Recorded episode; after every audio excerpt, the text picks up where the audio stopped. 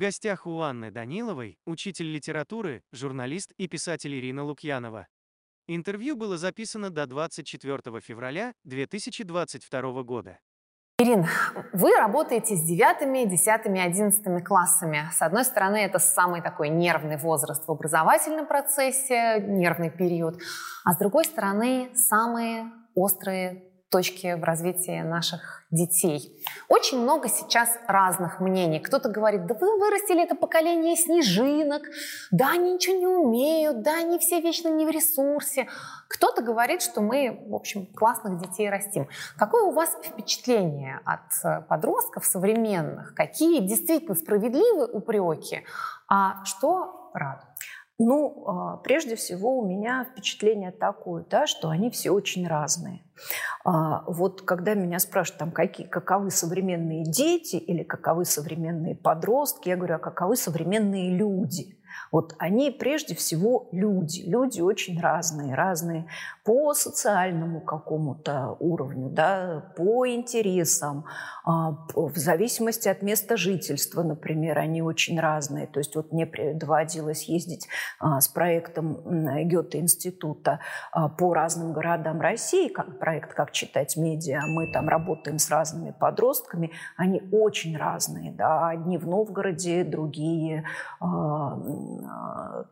например, в Ярославле, да, третий, третий во Владивостоке, действительно разные все, а, с разными интересами, с разными представлениями о реальности, с разными политическими воззрениями, да, то есть там это зависит от того, живут ли они в большом городе или в маленьком городе, живут ли они там а, в европейской части или в азиатской, в селе или э, в маленьком городке, например.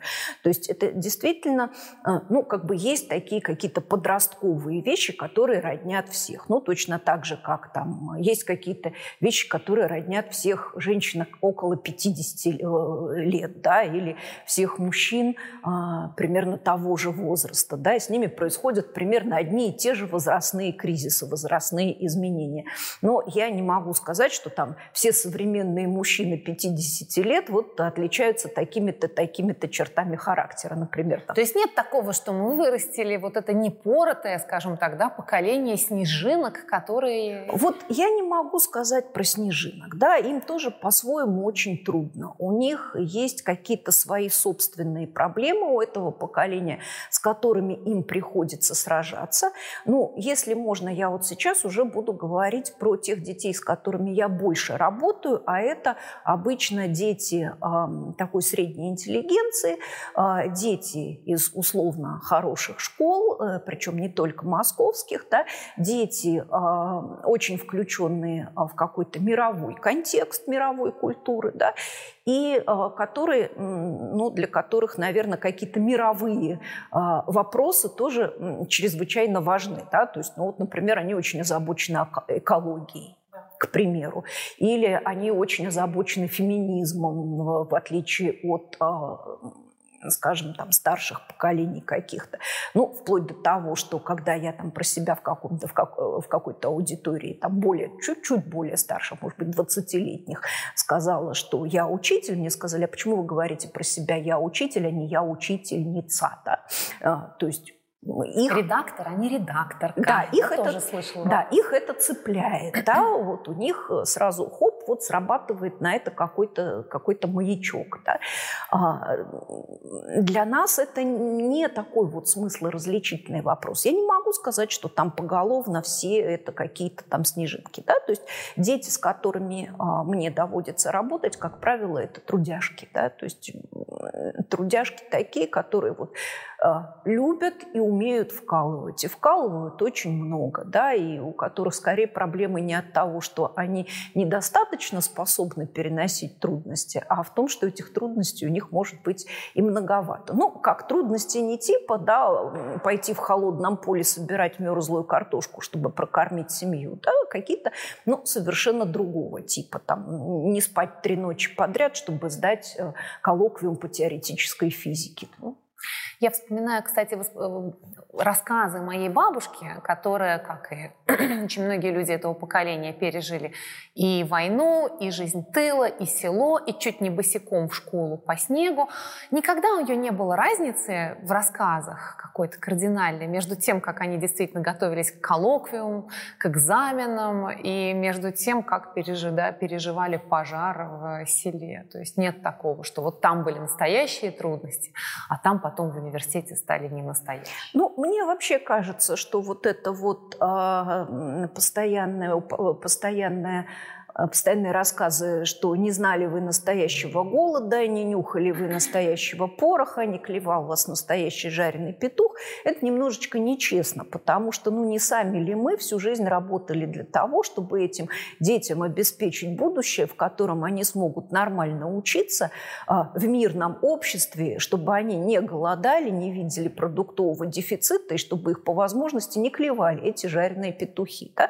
То есть сначала мы им обеспечиваем вот это детство, потом мы их начинаем упрекать за то, что оно у них было. Ну, честно ли это в конце концов?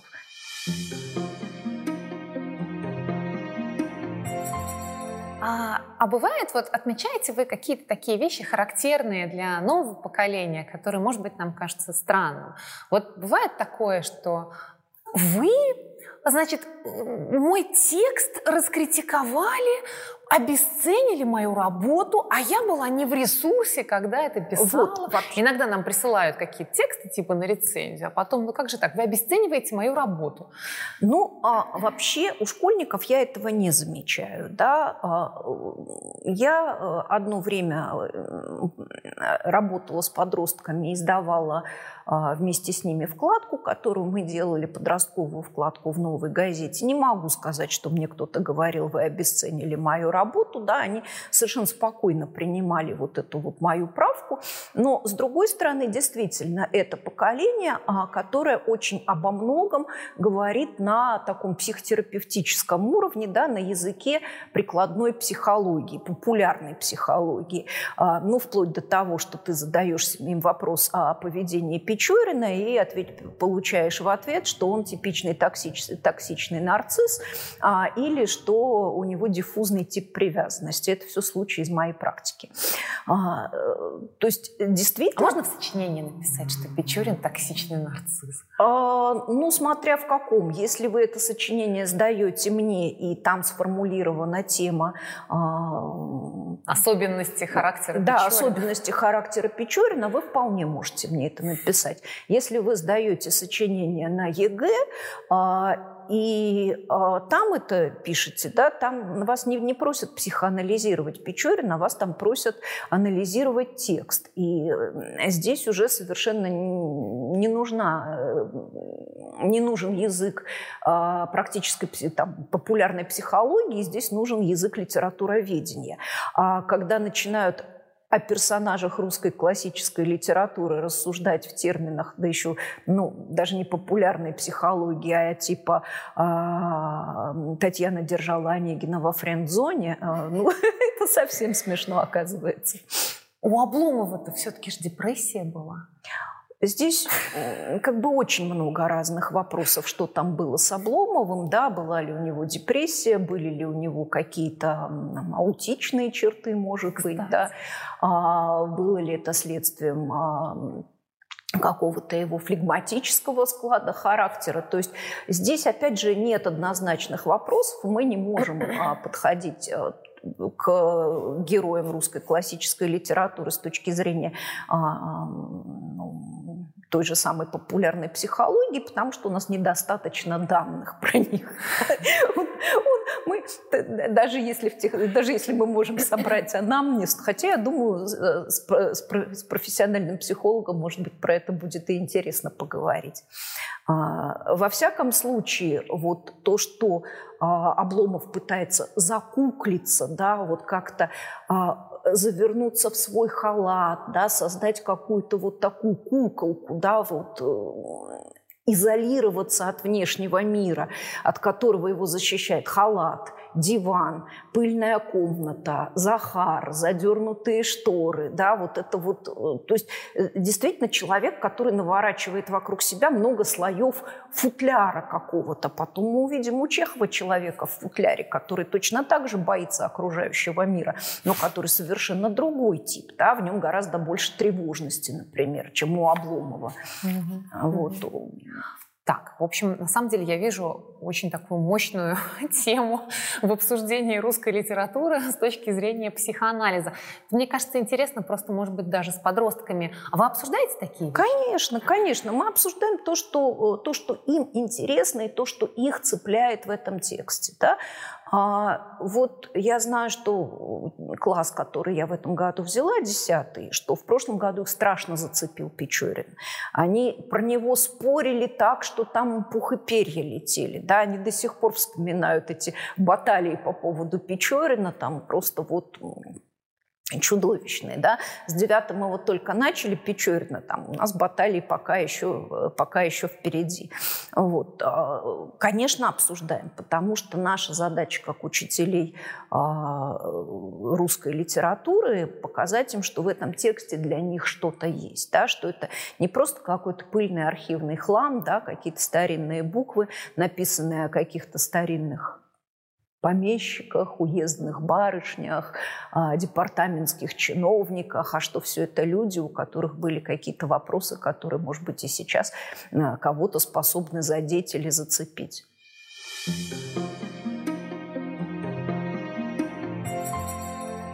Какими проблемами к вам приходят подростки?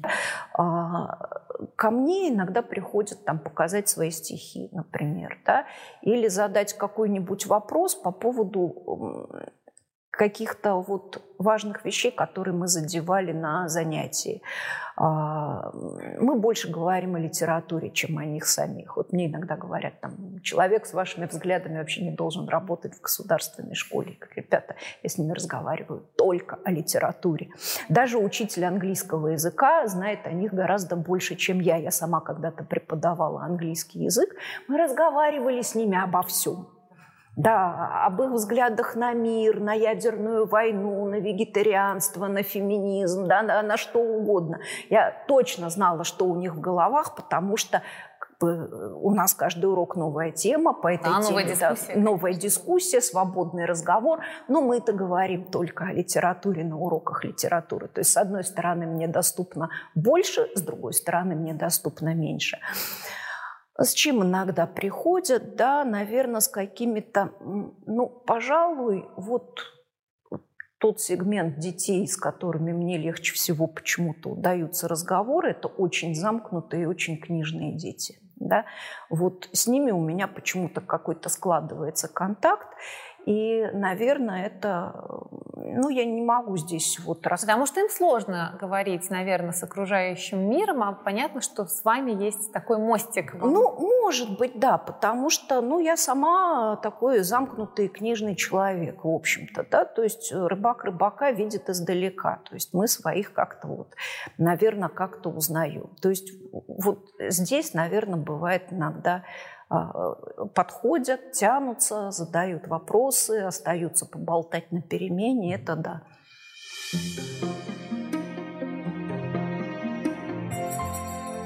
Ваши дети прошли уже давно подростковый возраст. Вы работаете с подростками каждый день. Я только начинаю входить в стадию мамы подростков, и мне это предстоит еще пять раз пройти.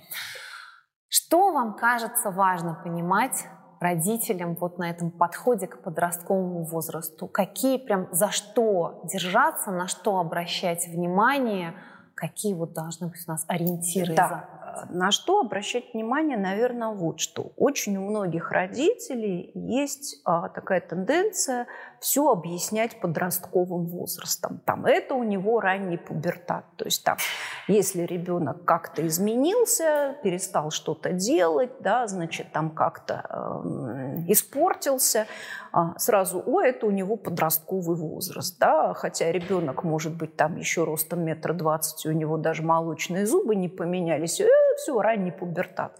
Хотя э, какие-то, вот быть настороже, наверное, вот в каком случае. Если вам кажется, что ребенок очень резко изменился, да, что вот у вас был хороший, милый зайка, а тут его гномы унесли, а принесли вам какого-то страшного гномьего подменыша. Вот когда вот такое резкое изменение с ребенком происходит, я бы тут посоветовала искать помощи специалиста, потому что это может оказаться детская депрессия, например, да, или какие-то еще неприятные вещи. А, бывает так, что родители начинают своих детей просто, ну, как бы, когда ребенок, как выражается у ребенка любой неблагополучие. То есть все кризисы мы списываем на подростковый возраст, а Да. на самом деле можем пропустить какие-то серьезные Какие-то вещи. сер- серьезные вещи, действительно. Вот, э, наверное, один из самых страшных примеров мне попался в работе. Вот сейчас уже не вспомню кого, то ли профессионального врача, то ли профессионального психолога. А, Речь шла о девятикласснике, который вдруг начал э, там скатываться в учебе, да, значит, вот и жаловаться на головные боли. А, Дома ему делают замечания, потому что у него двойки, тройки, всегда учился хорошо. А, Уроки он не делает, домашнее задание не выполняет, классную работу он не ведет. Э, Голова болит у всех, ну выпей парацетамолу. А, Дома ужесточают контроль, э, начинаются какие-то наказания. После того, как ребенок потерял сознание на уроке, его, наконец, отвели э, к врачу. Оказалась злокачественная опухоль мозга. Да? То есть все вот это уже было связано с потерей работоспособности, с нес- нес- неспособностью вот, действительно выполнять домашнее задание так, как оно было вот, сделано. Да? То есть привычка все списывать на подростковый возраст, на разболтался, связался с плохой компанией, да, то есть вот здесь а, Я знаю очень близкую историю, когда была у ребенка манифестация шизофрении в подростковом возрасте, и вот вдруг на ровном месте тоже все радикально сменилось, и тоже родители очень долго списывали на то, что это подростковый кризис, очень спокойно относились. То есть вот любые какие-то резкие внезапные изменения, да, при этом особенно если не происходит одновременно там каких-то физических изменений ребенка, когда э, вы не, не замечаете там ни бурного роста, ни появления там каких-то вторичных половых признаков, вот это, я думаю, что, наверное, самое важное. Более того, если ребенок испортился, а они к подростковому возрасту портятся, да, значит, они, они делаются вонючие, противные, да, от них пахнет плохо, они там слушают какую-то омерзительную музыку, они наряжаются в какие-то ужасные наряды, да, они отпугивают и на, на взгляд, и на нюх, и на слух, да, и, наверное, самое важное – сохранить способность с этим ребенком разговаривать. А, Вот, и а, не превращаться в попугая, который там толдычит одно и то же. Да?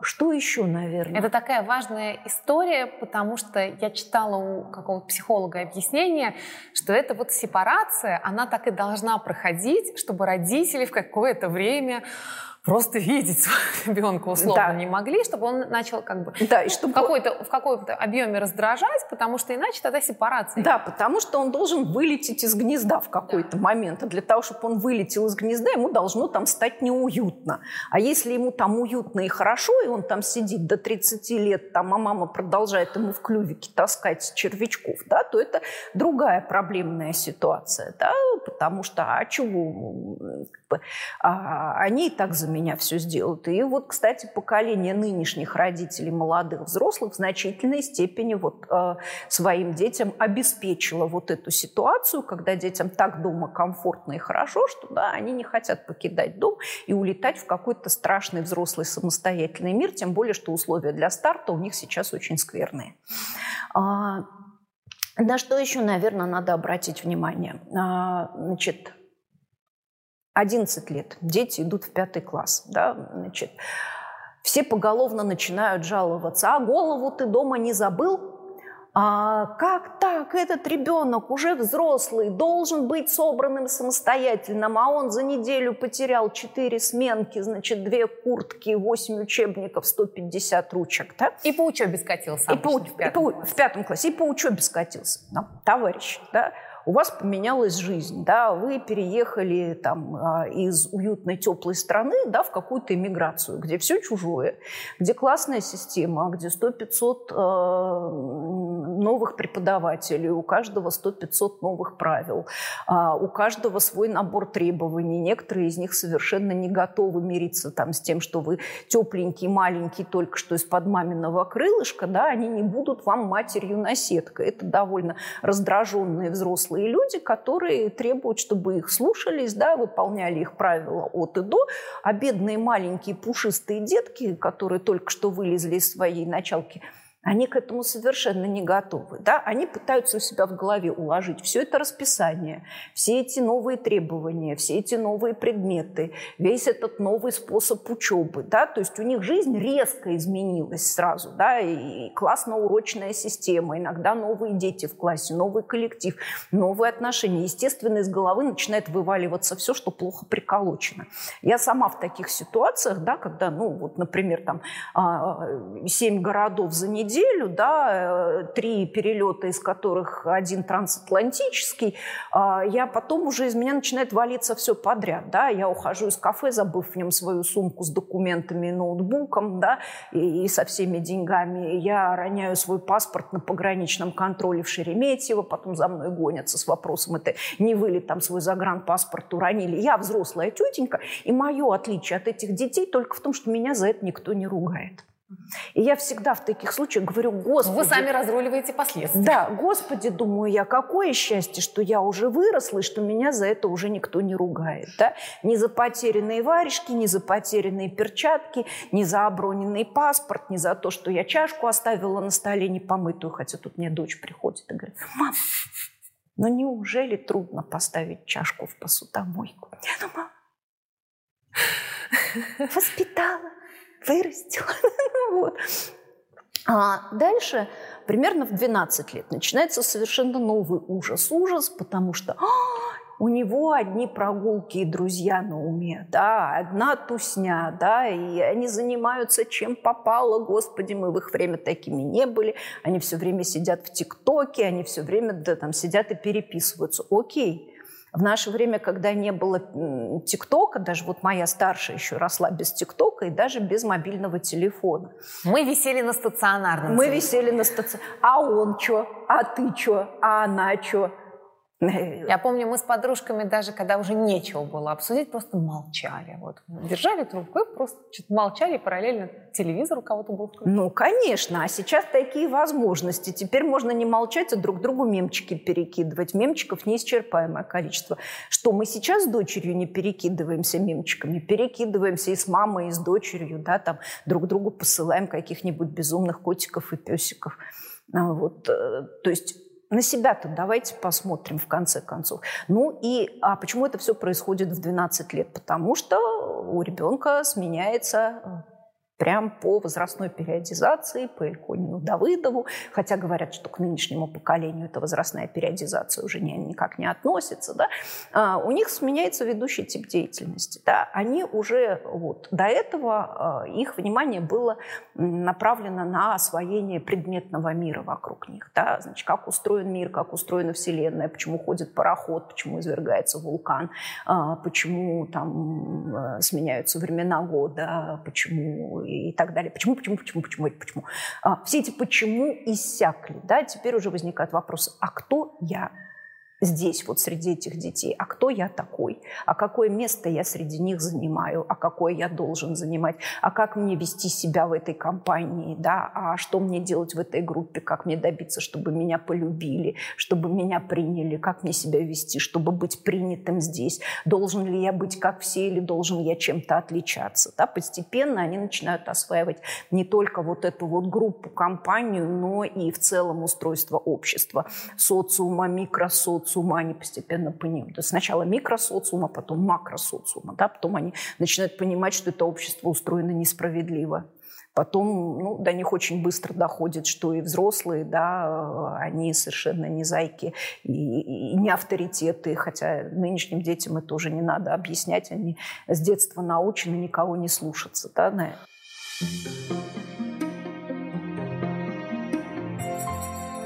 Um...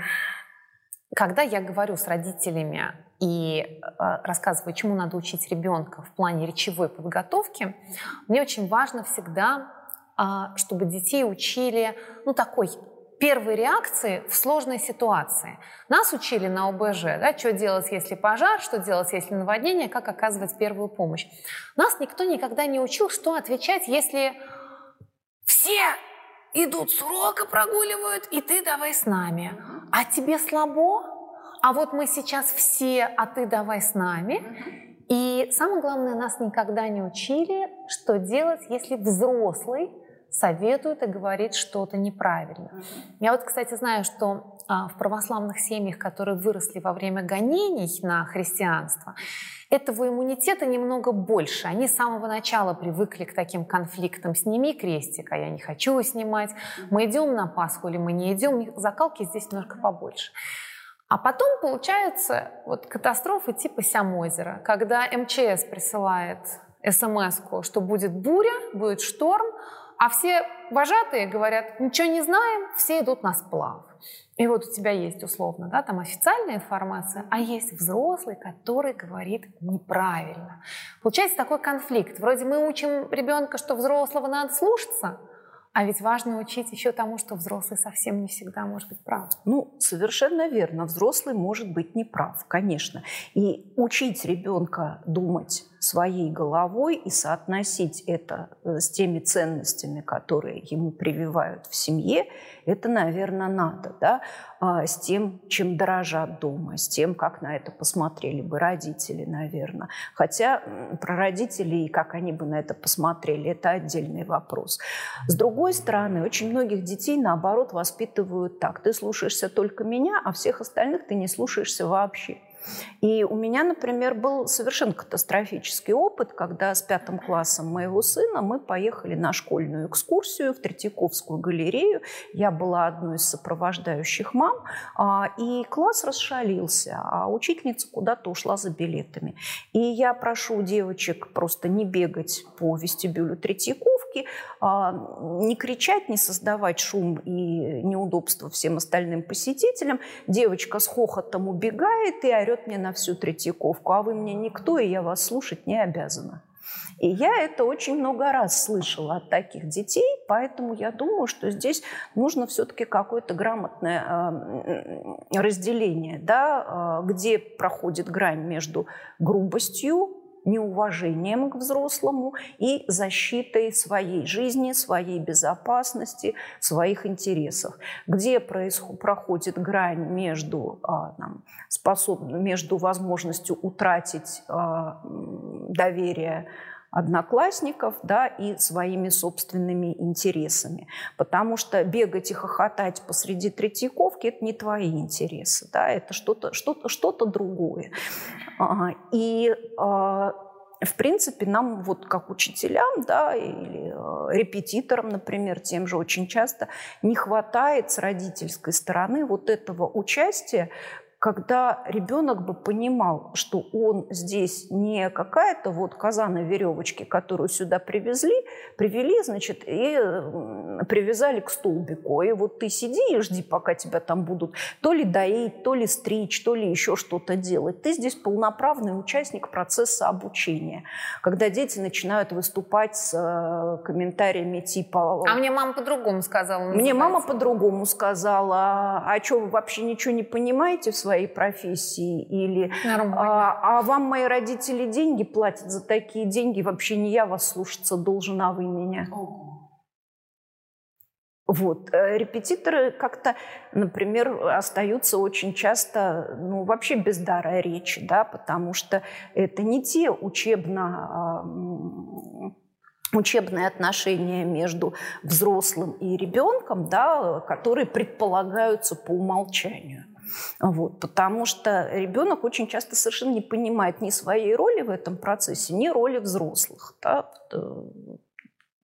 И я думаю, что здесь вот это один из самых сложных вопросов отношения к взрослому, отношения к учителю, отношения ко взрослому, который находится э, по отношению к тебе в какой-то позиции власти или в позиции авторитета, да, как отличить разумные требования от неразумных, а, как охранять свою свободу э, и свои интересы, да, но при этом так, чтобы они не мешали твоей учебе. Да хотя бы.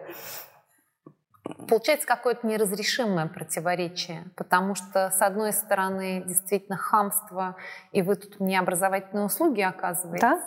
И на это очень многие учителя жалуются, и я сама с этим сталкивалась и сталкивалась не раз, да, там, вы мне никто, я вас слушать не обязан, а поэтому, а дальше может быть все что угодно.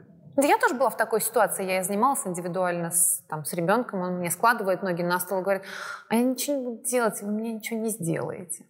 Вот. вот, вот эта детская позиция, а вы мне ничего не сделаете, да, ее как-то надо уводить из а, современных а, отношений а, школьно-родительско-детских, но это возможно только при участии всех трех сторон. А что можно вообще, вот как родителю, что родителю можно сделать, если деточка вот так себя ведет? Типа, а что вы мне? Ну, а что будет-то? Вы мне ну, что будет-то, да, что будет? Что а, мне будет? Что мне будет? А, во-первых, каждая семья самостоятельно решает, какие последствия за, э, э, наступают после того, как вот после такого выхлопа. У меня вот двое старших детей, вот у одного полностью, так сказать, превалирует позиция, ну, что будет-то, если я вообще ничего не буду делать? А у другой, значит, наоборот, мы забыли сделать домашнее какое-нибудь там изложение по окружающему миру. Все пропало, что теперь?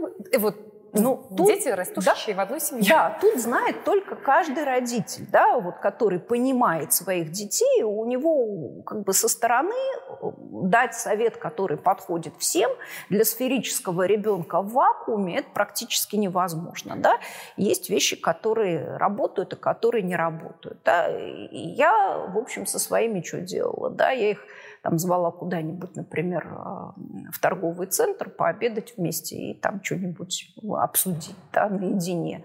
А, причем не с точки зрения там воспитательской, да, занудных лекций. Но когда ты сидишь вместе с ребенком за столиком и лопаешь мороженое, например, там читать занудные лекции нет никакой, никакой охоты. Да, это скорее разговор на двоих, да, то есть там выяснить, а что не так с этим репетитором, например, да, а, или с этим тренером. То есть, скажем, вот у меня в какой-то момент ребенок а, ушел от тренера, а, потому что тренер проявил по отношению к нему несправедливость. Да? Он там всех виноватых заставлял отжиматься на кулачках, вот. а мой сын там виноватым себя не считал в какой-то ситуации. Он счел, что то, что его там заставили отжиматься как провинившегося, это несправедливость. Он товарищ очень самолюбивый, он сказал, там, я больше на карате не пойду.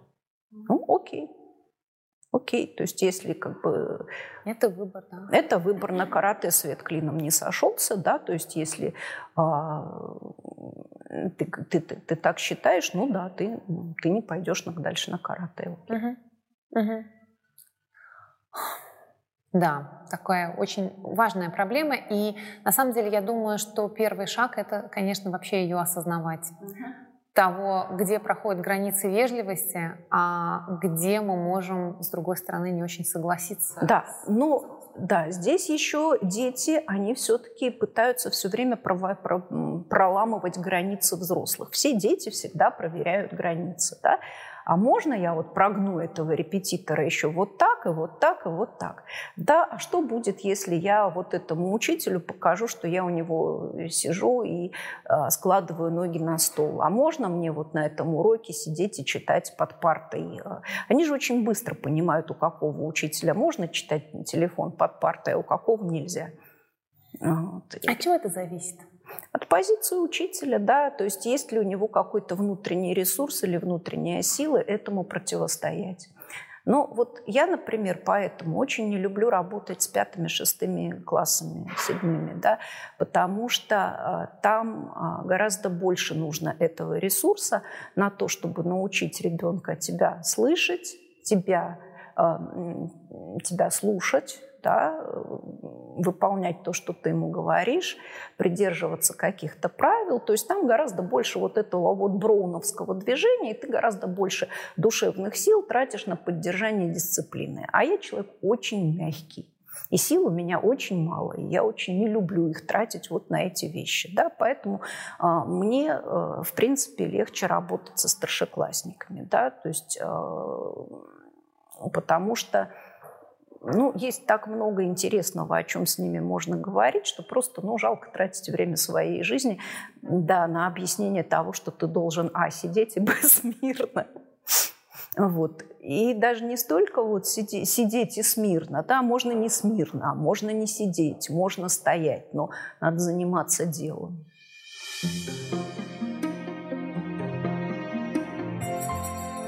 Какие э, вообще правила выживания в 11 классе, подготовки к ЕГЭ? И... Значит, первое правило выживания – понять, что ты э, не идешь на расстрел что за ЕГЭ жизнь не кончается. Да? То есть это не граница между жизнью и смертью, и ЕГЭ – это не страшный суд. ЕГЭ – это просто один из тех экзаменов, которые можно сдать или не сдать. А если ты его не сдашь, ты его можешь пересдать осенью. А если ты его не пересдашь осенью, ты его можешь пересдать на следующий год. За этот год у тебя появится какой-то опыт, у тебя могут появиться новые приоритеты, новые сведения, новый взгляд на мир. Ты станешь на год старше, будешь больше понимать. То есть никакого вот страшного суда в смысле, что вот там взвесят агнцев и козлищ, а, и одни пойдут, значит, там в Царство Божие, а другие в гиену огненную, где скрежет э, зубовный, да, такого нет. То есть очень важно не переоценивать значение ЕГЭ. Все самое трудное после ЕГЭ только начинается. И даже не с точки зрения поступления в ВУЗ, хотя и э, поступление в ВУЗ сейчас максимально осложнено. Да, сама процедура вот этого вот подачи документов в несколько вузов, там, с приоритетными направлениями, это, это все безумно сложно в этом году. Да, там очень большой, а, большая доза, как бы большая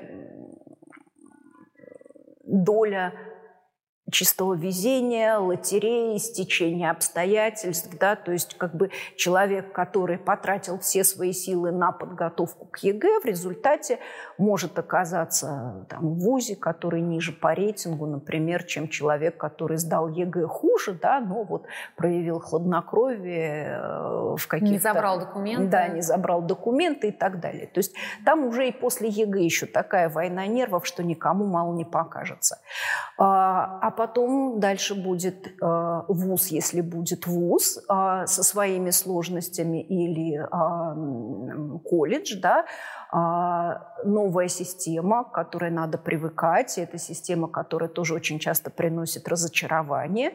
Э, то есть здесь надо понимать, что ЕГЭ это только, ну, еще один, э, как бы, вот есть бег с препятствиями, да, вот там ты все время перескакиваешь это одно из, барьеры. препятствий, да, это, а не да, это, гора восхождения. Да, одно из препятствий, а не тот Эверест, на который надо взобраться. Точно так же, как и поступление в ВУЗ. Да.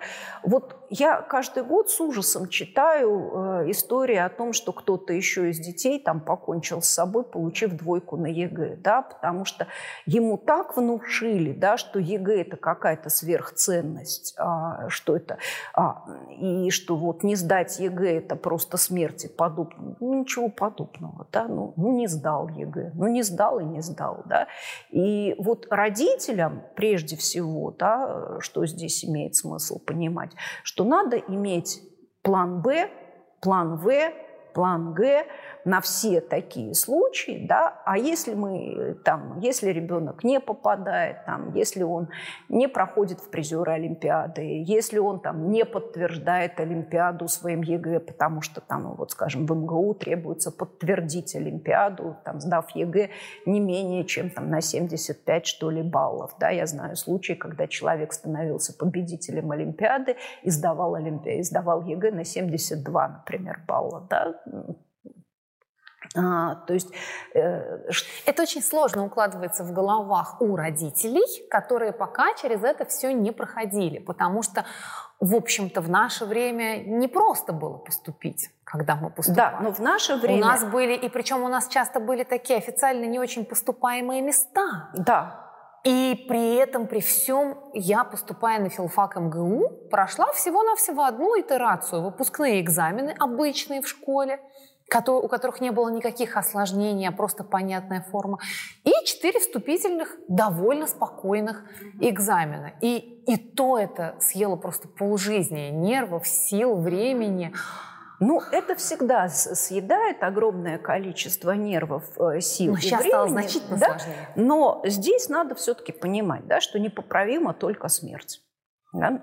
А, вот. А, и а, все остальное, особенно в начале жизни, да, еще переменится 10 раз, э, сменит не раз молодая дева мечтами прежние мечты, и, может быть, на следующий год вообще не захочет поступать в театральный, как она собиралась, а придумает для себя какую-то более приземленную профессию, когда поймет, что они тоже существуют на белом свете.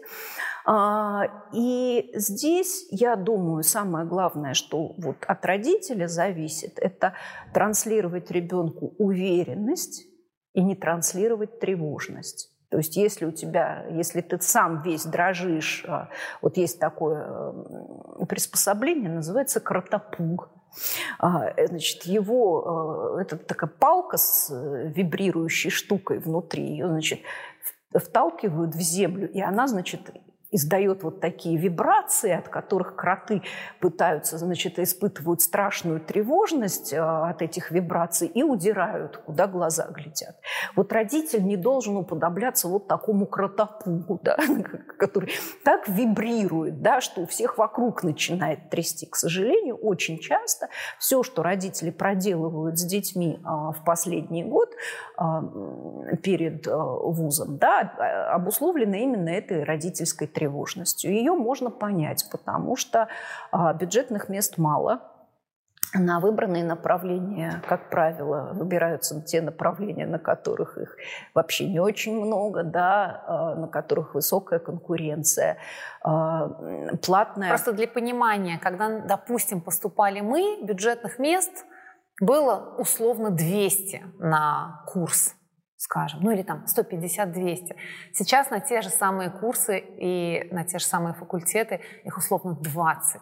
То есть... Да, вот. А на платке, как говорят сейчас, да, на платке учиться просто не каждая семья позволит, может это себе позволить. Не у всех есть такие деньги, да, все знают, сколько стоит там год обучения в высшей школе экономики или в МГУ, например. Ну, тут, кстати говоря, мне кажется, что это может быть такое немножко обывательное обывательское соображение, но я читала много э, суждений родителей о том, что столько было потрачено денег на подготовку к ЕГЭ, э, и в итоге все равно там или поступили, или, или не поступили, или поступили не туда, угу. что более логичным было бы сразу пойти по спокойному сценарию поступления на платное, и примерно так бы и вышло, только нервов еще. Вот я, наверное, да, здесь единственное, что могу посоветовать, выбирать тот путь, который будет стоить всем меньше нервов. А, у меня нет хороших советов для каждой семьи, потому что для каждой семьи это очень высокие затраты. А, и а, вот на преодоление этого барьера школа-вуз это очень дорогостоящее удовольствие учить ребенка, да, а потом ты его, значит, проучишь первый курс, а он вильнет хвостом и уйдет себе в синее море, а, потому что он разочарован и ищет себя, да, а тебе уже дальше вот, если он дальше где-то возьмется учиться, то дальше только платка, да, кто собирается финансировать эти поиски себя, вопрос остается открытым. Угу. И им самим невозможно это сделать, потому что если на Западе, допустим, можно как-то э, сочетать по крайней мере, хотя бы частично оплату свою, то здесь действительно очень сложно. Да, и более того, российские вузы, как правило, не учитывают того, что э, студенты могут работать. Даже да. аспиранты. Даже аспиранты. Или даже аспиранты, да, то есть как бы э, совершенно неважно, есть у тебя работа, нет у тебя работы, да, то есть вот там от и до должно быть сделано.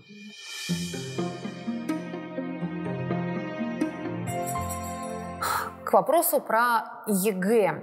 А если, в общем, понятно, конечно, что надо сохранить максимальное спокойствие и психологическую атмосферу. Это теоретически очень понятно.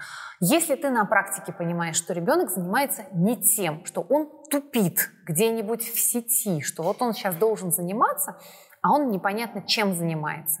И ты понимаешь, что ЕГЭ не сдаст, и это провалит, и то провалит.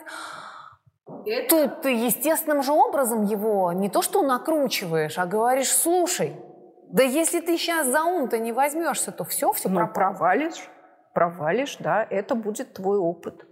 Тебе дальше с этим опытом жить, тебе дальше решать, что ты делаешь. Да, вот ты все провалил, вот привет, тебе 17-18 лет, как сказал а, отец, э, то есть дед а, Алеши Пешкова, да, ты, Алексей, не медаль на шее, у меня тебе не место. Но родители-то современные что делают? Да, они, во-первых, кому нужен 17-летний человек э, с несданным ЕГЭ, да, как, на какое рабочее место он может претендовать. Да ни на какое, да, особенно когда э, да, ну, курьер, да, зимой в холод, в голод, да, значит, в гололед, ну, не в голод, в гололед, да, он должен куда-то шагать с коробом на плече, а у него неврология, у него гастроэнтерология, он не может питаться в сухомяточку, у него животик заболит, у него горлышко заболит. Естественно, всякая мама То есть мы сначала от всего так. ограждаем их, а потом они... Одна хороший очень психолог, отвечая на вопрос в Фейсбуке, откуда у вас такие мотивированные дети, она сказала, я никогда не запрещала им работать. Вот прям хочешь листовки раздавать, иди. Хочешь вот это, когда они приходили к ней с предложением работы, поэтому она говорит, они с подросткового возраста очень хорошо понимали, как это сложно. Вот у нас, к сожалению, э, с работой для этих детей вообще не очень хорошо, да, для тех, кто а, никуда не поступил, кто провалился, кто вообще не знает теперь, чем себя занять. А, вот. У них какие-то завиральные идеи, что я вот сейчас раскручу свой аккаунт в Инстаграме и его страшно монетизирую, мне посыплются какие-то безумные бабки, да, но почему-то они не сыплются.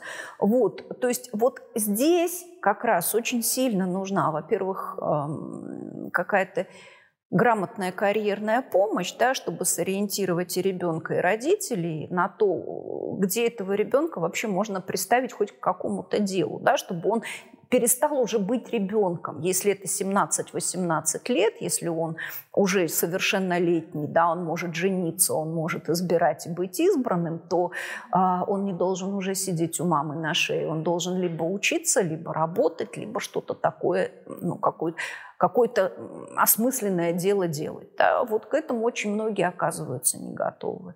И э, готовиться, в общем-то, к тому, что ребеночек вылетит из гнезда куда-то, э, родителям тоже надо. И понимать, до какой степени они готовы его опекать, до какой степени они готовы ему помогать, там, разруливать проблемы с его работодателем, в конце концов. Да. И еще я думаю о том, что, наверное, полезно. Вот вы сказали про план Б, В, Г.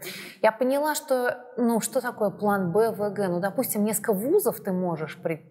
как-то вот рассмотреть. А может ли, можем ли мы думать про какую-то еще практическую специальность? Про то, что мы ребенка же с подросткового возраста можем учить делать что-то, что потом может стать какой-то практической работой. Я вспоминаю сейчас, что во время пандемии моя дочь периодически занималась с мальчиком из Лондона. Он актер, причем хороший актер. И вот я тогда его спрашивала, Гевин, а в чем, вот, как вы стали преподавателем? Он говорит, слушайте, я не хочу поддерживать стереотип, голодного актера. Если вы думаете, что в Лондоне мы, так сказать, жируем, нет. И сейчас я выживаю вот только благодаря тому, что у меня с утра до вечера уроки. Пока у меня нет прослушивания, нет, нет ау, значит, аудирования, нет кастингов, ничего нет. Но я, по крайней мере, вот по WhatsApp могу преподавать. Вот, вот, вот. Совершенно верно. Да? Дать ребенку понять, где у него сильные э, стороны. Да? А, ну, вот очень часто родители вообще занимают такую вот немножечко коррекционную позицию. Вот у него плохой почерк, давайте его исправим. Вот он не дотягивает в математике, давайте дотянем математику. Вот у него там с химией проблемы, у него двойка по химии, давайте дотягивать химию. Никто не смотрит на то, что у него хорошо. А ребенок будет зарабатывать тем, что у него хорошо, а не тем, что у него плохо. И, может быть, иной раз имеет смысл закрыть глаза на э, как бы, тройку по химии, да, ну, ну будет она, ну будет она тебе портить аттестат. А если ты не собираешься идти в колледж, где конкурс по аттестату, а не по ЕГЭ, да, то, может быть, на это имеет смысл закрыть глаза и заниматься какими-то вещами, которыми, которые потом ребенок сможет монетизировать. Угу. Я видела недавно обсуждение в родительском сообществе. Девочка там, в 14 лет фантастически делает э, всякую кондитерскую продукцию. И родители говорят, очень много времени и сил туда уходит. Насколько это поддерживать? Все сказали, так это же ее всегда. И в декрете прокормит, и не в декрете, поступит, не поступит. Это вот угу. готовый навык, который... Действительно, а потом очень часто бывает так, что люди, получив какое-то образование, которое, которого от них хотели родители, да, там, финансовый менеджмент, там что-то и что-то еще, потом уходят и делают свою кондитерскую. Или э, я знаю случаи, когда молодой человек, значит, тоже получив то ли юридическое образование, то ли еще какое-то такое, э, ушел и стал кузнецом.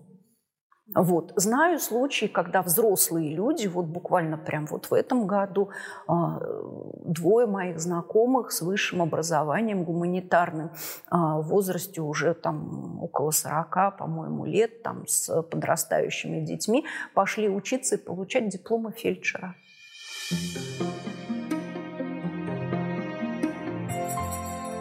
Ирина, что вы можете сказать про оценки? Что такое вообще...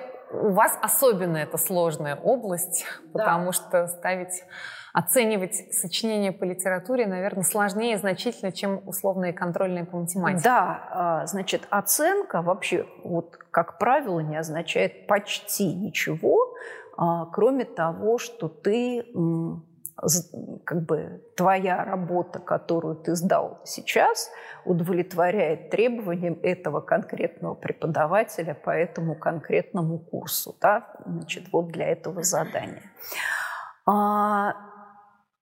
Это очень такая в значительной степени это условность. А у разных преподавателей может быть совершенно разный подход к оцениванию, даже в рамках одной и той же школы, и как бы современные дети очень быстро это просекают.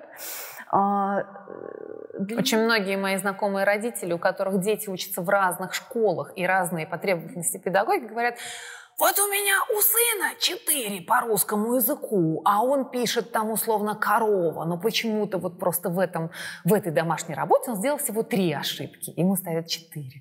Там, а дочка условно во втором классе потеряла одну запятую и тоже ей ставят четыре. То есть двум абсолютно разным детям за две работы абсолютно разного качества и разное знание ставят одну и ту же оценку. А, я бы сказала, потому что жизнь вообще сложно устроена. Потому что во взрослом мире тоже будет так. А, ты приходишь к одному начальнику, и он говорит, окей, типа иди, ты приходишь к другому, и за ту же самую работу, сделанную с тем же качеством, получаешь страшный разнос.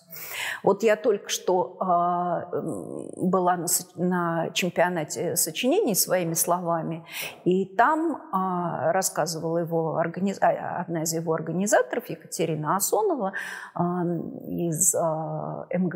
МГПУ, что дети, когда пишут сочинение, его дают на прочтение там, двум или трем экспертам в их области. Например, ребенок пишет по экономике, там, или ребенок пишет по лингвистике, и его читают два экономиста или два лингвиста. И детей просто рвет не по-детски от того, что один экономист говорит, да, это очень хорошее сочинение и ставит за него 100 баллов, а другой говорит, ну, нет, товарищи, это совершенно не научно, вот этот... Э, и дальше раскатывает его по бревнышку. И они сидят, как так? Почему один хвалит, а другой ругает? Ну, потому что это жизнь, она устроена так. Все конкурсы, мне знакомая рассказывала, говорят, тут у меня ребенок занимается пением. на одном фестивале, где большая комиссия, ты получаешь последнее место, а потом приезжаешь с этой же песней, этот же ребенок, ничего не поменялось, на какой-нибудь большой там международный конкурс, и занимаешь первое. И, товарищи, где логика? С разницей в два дня. Нигде. Мир разный, люди разные, учителя разные, приоритеты разные. Ну вот, например, я а, однажды присутствовала на конкурсе чтецов, а, где девочка читала отрывок из Мацири. Значит, и снова бросился на грудь, но в горло я успел воткнуть и там два раза повернуть мое орудие. Но ведь где-то же так учат читать, да? То есть я сидела, вот. Но ведь ребенок с этим чтением на каких-то конкурсах поступает, да, то, то есть выступает и получает какие-то хорошие баллы, а другой ребенок, а, наоборот, приходит с каким-то очень живым, человечески вы, выученным стихотворением на какой-нибудь там локальный конкурс чте, чтецов, а там требуется барабанная дробь, значит, и по, по стойке смирно, и выпученные глаза, и читать с выражением. Ну, как бы Нету единых критериев всего, и это хорошо. И это правильно, потому что рано или поздно в жизни ты найдешь ту нишу, которая тебе, а, для тебя специально приготовлена. Да? Как родителям читать оценки своего ребенка? Опирая, ну вот что вот я вот вижу результаты, открываю приложение, вижу там оценки. Мои дальнейшие действия. Какие? Мои дальнейшие действия посмотреть, во-первых, если оценок мало, что происходит, да, а, почему их мало. А, то ли не спрашивают, то ли нет какой-то обратной связи, то ли на уроке все время новый материал, новый материал, да, и нет какого-то, а, ну, как бы от учеников не требуют его воспроизведения, да, то ли там учитель болел и были замены, да, то есть как бы что происходит, если их нету, да, то ли учитель просто было некогда заполнить электронный журнал. Значит, такое тоже случается, учителя тоже живые люди. Иногда они бывают и рассеянными, да, и иногда ставят чужие оценки в чужую клеточку, потому что у тебя к концу дня все эти клеточки уже вот так вот перепутались в глазах. А, и если ну да, естественно, если появляются там не случайные какие-то оценки, а, да, если у всех есть столбик оценок, а у твоего на, на, это, на этом месте дырка, что это значит? Да? А, то ли его не было, когда все писали какую-то работу, то ли он отмолчался во время фронтального опроса, ну вот что это было, да? А если вдруг возникают какие-то неожиданные гуси-лебеди, почему они возникли и что надо сделать, чтобы они э, там перестали возникать, а какие, какая политика в этой школе принята, да, если там, ну, то есть, условно говоря, можно ли эту двойку исправить, чтобы на ее месте встала пятерка, например, или а, пятерка может встать только рядом ну, то есть вот какие-то совершенно такие практичные, практические соображения. Ну и просто быть на связи с учителем, чтобы понимать, что происходит. То есть не приходить к нему с предъявой. А почему у моего а ребенка? это у моего ребенка вот здесь вот это, да? Или что это вы нам не выставили оценки? А просто вот как бы с нормальной обратной связью. Приходили с такими предъявами к вам? Ну, Иногда приходят, да, ну, у меня предмет литература, да, если по литературе стоят четверки, пятерки, ну, сидишь, ждешь, ждешь родителей, никто не приходит. Ну, или, нет, ну, приходят иногда просто поговорить даже о своих детях, как у него, что у него, вот там ребенок пишет, да, пытается писать, хорошо ли у него получается, да, как у него с вашим предметом, имеет ли смысл идти дальше по гуманитарному, по гуманитарному профилю, да. Вот бывает, да, что действительно там у ребенка или совсем нету оценок, потому что он все уроки сидит, а домашние работы не сдает, вот. И э, ну, как-то тогда от него... Ну, то есть я с такими детьми, да, я их там вызываю на разговор на перемене и говорю, вот смотри, да, у нас тут конец э, модуля, э, и ты все эти... Э, на каждом уроке или отмалчивался, или отделывался какими-то односложными ответами. Вот три работы, которые ты не сдал, вот контрольная, на которой тебя не было, да, давай думать, как мы будем, значит, там проводить аттестацию за этот модуль, да, тогда у меня обычно для таких бывает какой-то устный зачет по нескольким вопросам.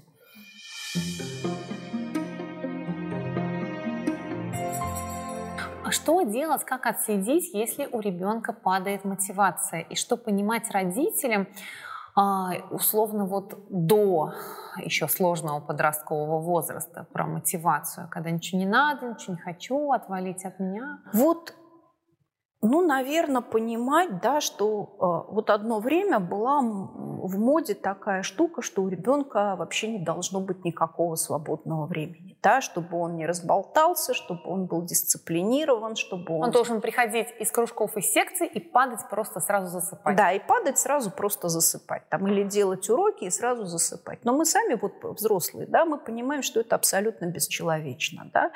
А, э, пионер-лагерь бывает такой, я не помню, помню, как это построено, то ли там по принципу вертушки, то ли карусели, то ли еще что-то такое, когда дети заняты с утра до вечера, когда у них нету никакого свободного времени, чтобы там посидеть в беседке в сосновом лесу и поговорить о каких-нибудь девчачьих глупостях, например, да, как это делали мы в лагере, или там пойти шататься просто по лесу, просто так, да, потому что у человека должно быть какое-то пространство свободы. Это пространство его внутреннего роста, да, когда он работает с собой, когда ему скучно, когда ему нечем заняться, когда он рефлексирует, когда он размышляет. Да? А, может быть, важно, чтобы он это пространство не затыкал гаджетами, да, это другой вопрос, да, потому что гаджеты очень мешают вот этому разговору с самим собой. Но дать ребенку внутреннее пространство для саморазвития, самопонимания, самоосознания, работы со своим внутренним «я» – это очень важно. Вот э, я тут как раз читала э, учебник по писательскому мастерству. Так вот там э, Марта Олдерсон, создавая бестселлер, вот она предлагает значит, прочертить сюжетную линию, и над линией а, те, те э, этапы, где персонаж включен в какое-то активное действие, где он, значит, там а, куда-то мчится или испытывает тревогу, напряжение, конфликт, стычки с кем-то, все время там на виду, да, между там происходит. А под линией это где у него вызревает какая-то мысль, он о чем-то думает, он анализирует свои, свое поведение. Как бы хороший роман невозможен не без этого, не без этого. Ну, если это сюжетный uh-huh. роман, а не только построенный там на внутренних... Комикс такой. Да, есть как бы для Толстого и Достоевского мы здесь делаем исключение, хотя у них экшена тоже очень много. Вот. А человек не может без вот этого внутреннего пространства, да, он не может все время быть включен вот в эту какую-то карусель, да, Тут, а, конечно, взрослым надо об этом думать, чтобы ребенку дать вот дышать, и я довольно часто об этом говорю, что вот эти родители, которые все время, значит, там, у которых в режиме фоновом открыт электронный дневник, да, ребенок э, не успел а, э, домой прийти, там, не поесть, не попить, не рюкзак, почему тройка по истории? Господи, хочется, чтобы ребенок уже ответил, значит, как Иванушка бабе Яги, что ты, значит, там не, не, не накормила, не напоила, баньку не истопила, да, а уже пытаешь. Вот, сперва накорми, напои, баньку истопи, да, точно так же, как ребенок говорит, родитель, там, типа, ну, пришел из школы, ну, сядь ты быстро, сделай уроки, да, вот там два часа и свободен, а потом пойдешь телевизор смотреть. Ну вот я не знаю, я иногда уроки заканчиваю, да, я даже домой не иду, я тупо сижу на кафедре и смотрю в окно. Я ни с кем не могу разговаривать в это время. Вот там, Восстановить ресурс немножко. Да, максимум, к чему я способна, это там френд-ленту почитать, например. Да? Мне э, там после четырех уроков мне полчаса надо отсиживаться, после шести иногда по часу сижу, туплю. Вот, потому что действительно, ну, как бы ресурса нет. В самом его, это как бы не популярная психология, а в самом деле ты выложился так, что тебе просто для того, чтобы дойти до машины, да, или для того, чтобы дойти до метро, у нас сейчас метро открыли, вот, тебе просто нужно где-то взять сил, там, немножечко подкопить заряд батарейки. И ребенку нужно. Кстати, я читала сейчас э, интересное исследование того, как происходит работа мозга. И там авторы этого исследования очень внимательно читали разные дневники и воспоминания, жизнеописания великих исследователей ученых. И там очень часто вот он о чем-то подумал, поработал, потом лег подремать, и вот в процессе отдыха мозга у него что-то складывается, и вот именно там душ сейчас мы принимаем или там еще пойти прогуляться. Вот в это время в, в, в мозге дозревает в мозговой деятельности. Правильно? Вот я совсем недавно э, читала, э, слушала э, ролик в YouTube нейро физиолога, что ли, нейропсихолога, не помню его, что за специальность, да, а, и, и тема какая-то что-то типа, где творческим людям брать энергию для работы, да, для, где творческим людям брать энергию для изменений. А, и там как раз речь шла о том, что а, вот даже у творческого человека есть два состояния. Одно состояние, когда ты решаешь проблему, ты бодрствуешь, да, ты а, там сидишь, условно говоря, пишешь текст. Другое состояние, такое просоночное, немножечко трансовое, когда у тебя в голове блуждают какие-то темы, обрывки каких-то мыслей, да, когда ты уже как бы не бодрствуешь, но еще не спишь. И вот в этот момент вот как бы там другие а, другие ритмы мозга в это время действуют. Да? И вот в этот момент у тебя как раз самые хорошие идеи складываются. Вот я, когда пишу какие-нибудь тексты, да, я всегда а, там, загружаю этот текст, хожу, там, варю его у себя в голове, а над кроватью у меня приколот к обоям белый листочек бумаги, и рядом лежит фломастер. Причем фломастер не карандаш, а именно фломастер, чтобы можно было, не просыпаясь и не включая свет, на этом белом листочке что-то записать. Там включить свет уже все, глаза, глазам больно. То есть вот это вот просоночное состояние, оно действительно важно для того, чтобы в голове сложилось что-то такое. На обои не, не попадаете? Нет. мастерство. Ну да, я тоже заметила, что, например, вот моешь посуду или гладишь белье, вот это вот, вот эти процессы, вроде кажется, что мне столько надо сделать, еще вот эта гора посуды и готовки, пока ты порезал картошку с морковкой, у тебя все в голове. Да, все, все в голове выстроилось, действительно.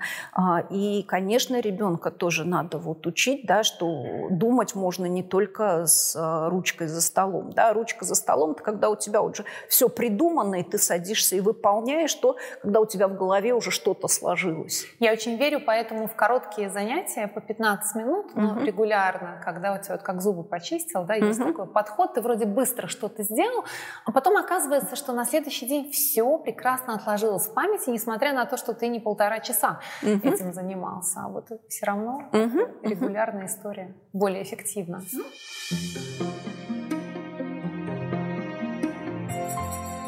Для очень многих родителей, и для меня тоже. Сильная школа всегда ассоциируется с местом, где совсем другая атмосфера, где, например, там неинтересно проверять границы, неинтересно сидеть в телефоне, в ТикТоке, а всех мотивируют олимпиады, значит, какие-нибудь книги, где такая вот суперинтеллектуальная среда, и ты туда ребенка поместил вот в правильную почву, и он сразу правильным образом растет. Насколько это так? Ну, как бы всегда понятно, что если ребенок попал не в свою среду, что если ему вот на самом деле это нафиг не надо, а просто его запихали в эту школу, да, то ему так и будет это все не надо, да, то есть есть такое выражение «не в коня корм», да, и э, он не будет что-то делать, да, он будет сдавать это все спустя рукава, да, он будет безумно тосковать, и рано или поздно у него возникает масса проблем там и с долгами, и с посещаемостью, и там еще с какими-то вещами,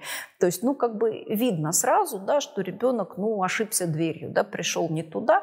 А, но, с другой стороны, вот, э, если там ты работаешь в классе, где у тебя там несколько человек с биохимического профиля, несколько человек там а, физматы, несколько человек информаты, то это, а ты преподаешь литературу, то это совершенно не значит, что они будут у тебя на литературе сидеть, учить наизусть Тютчева и Фета, там, дружно включаться в дискуссии по поводу войны и мира, а вовсе не делать домашку по химии или кодить там что-нибудь у себя за компом, а, потому что, ну как, а у меня же там текст в компе, да, то есть как бы нет никакой гарантии, что им одинаково интересны все предметы. Такие, такие дети тоже есть, которым это все одинаково интересно, которые вот просто там знания тянут в себя как пылесос, да, вот это вот наши дети, я такого наблюдала однажды у нас в библиотеке, когда там привезли какие-то учебники, а, и он, пятиклассник, врывается, хватает учебник биологии за седьмой класс и говорит, да, да, наконец-то, вот это тот учебник, который я так хотел. Да? Вот, э, вот такие, да, такие есть. И с ними тоже бывает очень непросто работать, потому что они самые умные. А когда у тебя целый класс самых умных, то ты тоже должен, значит, как-то быть э, на уровне с самыми умными. Вот. Ну, это очень загруженные дети, с ними бывает совсем непросто. Очень непросто начинается в 11 классе, когда ЕГЭ, когда поступление, когда олимпиады, когда некоторые просто не выдерживают, уходят на семейное обучение, потому что это им как-то позволяет позволяет как-то там структурировать свою занятость, да, и концентрироваться на подготовке э, к тем предметам, которые они собираются сдавать, или к тем олимпиадам, через которые они собираются поступать в вузы. Если говорить про сильные школы, а, родителям нам кажется, что ты отдал ребенка в сильную школу, и по сути это какой-то гарант решения значительного количества проблем. Есть ли какие-то сложности у детей, заканчивающих сильные школы, потом в дальнейшем процессе обучения? Значит, во-первых, у них есть проблемы уже в самом процессе обучения. Очень часто, а, особенно если у ребенка есть какие-то проблемы с самоорганизацией, с планированием, с волей, им бывает очень трудно учиться, потому что в сильных школах именно на эту сторону приходится гораздо больше нагрузки, чем на все остальное. Им трудно скоординировать все свои проектную работу, встречи, когда какие, какие практики, когда что. У них очень большое расписание, набитое всякими спецкурсами. Им очень много задают, и надо распределиться. А не, не всегда хватает на все сил, и они иногда забывают, где какая домашка у них сдана, где какая не сдана. Учителя тоже могут быть совершенно такими творческими людьми, которые тоже не очень хорошо ухитряются следить за статистикой сданных и несданных работ, в конце концов накапливаются какие-то хвосты, долги, двойки, проблемы. И некоторые дети, они уже до такой степени не в состоянии с этим справиться, что они просто вот как бы прячут голову куда-то, да, так бывает и в обычных школах, кстати. Вот, а, это довольно часто случается у детей депрессивных, например, да, потому что при депрессии тоже какие-то есть довольно серьезные волевые нарушения. А, вот. И все, да, я, я в домике, я этого ничего не вижу, а пока ты этого ничего не видишь, оно же не перестает накапливаться. Ну и как бы как следствие возникают какие-то проблемы, да. А депрессивное состояние может быть в детском возрасте? И в подростковом может быть, и в детском может быть. В общем-то, ну, тут всех отсылаю к э, замечательной лекции э, Нины Михайловны Иовчук о детской депрессии. Она доступна э, в сети, да, у нее есть монография Иовчук и «Северная депрессия в детском возрасте». Есть очень интересная работа о дидактогенной депрессии, то есть депрессии, вызванной действиями учителей. Ого. А, и это тоже фактор, который очень часто недооценивается, да, потому что когда именно школа провоцирует это у ребенка, особенно когда школа, кстати, действует такими методами, как стыд и вина, да, вот когда все время ребенка пытаются пристыдить, да, значит, завиноватить, вот, сделать его иногда даже посмешищем в глазах класса, да, когда пользуются насильственными методами установления дисциплины, причем, ну, я не имею в виду насильственными а, с точки зрения физического насилия, с точки зрения психического насилия. Вот, ну, возвращаясь к проблемам детей в, в сильных школах, да, бывает, что очень часто после а, сильной школы, когда они попадают в ВУЗ, А вузовская среда оказывается для них недостаточно стимулирующей. Они в школе привыкли к движухе, да, у них все время что-то происходит, у них там походы, у них лекции, к ним на лекции приглашают самых лучших специалистов, а, у них а, какие-то культурные мероприятия, у них школьный театр, они всегда вот в этом варятся. Очень включенные педагоги еще, да, которым включенные педагоги, которым не все равно сюда приходишь, оба-на, ничего нет. А, у тебя в школе научные проекты. Список литературы, библиотека, плыви. Да, ты э, в школе включен в какие-то научные проекты, иногда очень высокого уровня. Ты приходишь в ВУЗ, тебе говорят, ну, дорастешь до третьего курса, мы тебе разрешим заниматься тем, что ты уже делал в девятом классе. Да? Э, довольно часто программа, э, когда в школе дают ну, максимум вузовской программы, она на первом курсе как бы они привыкают расслабляться.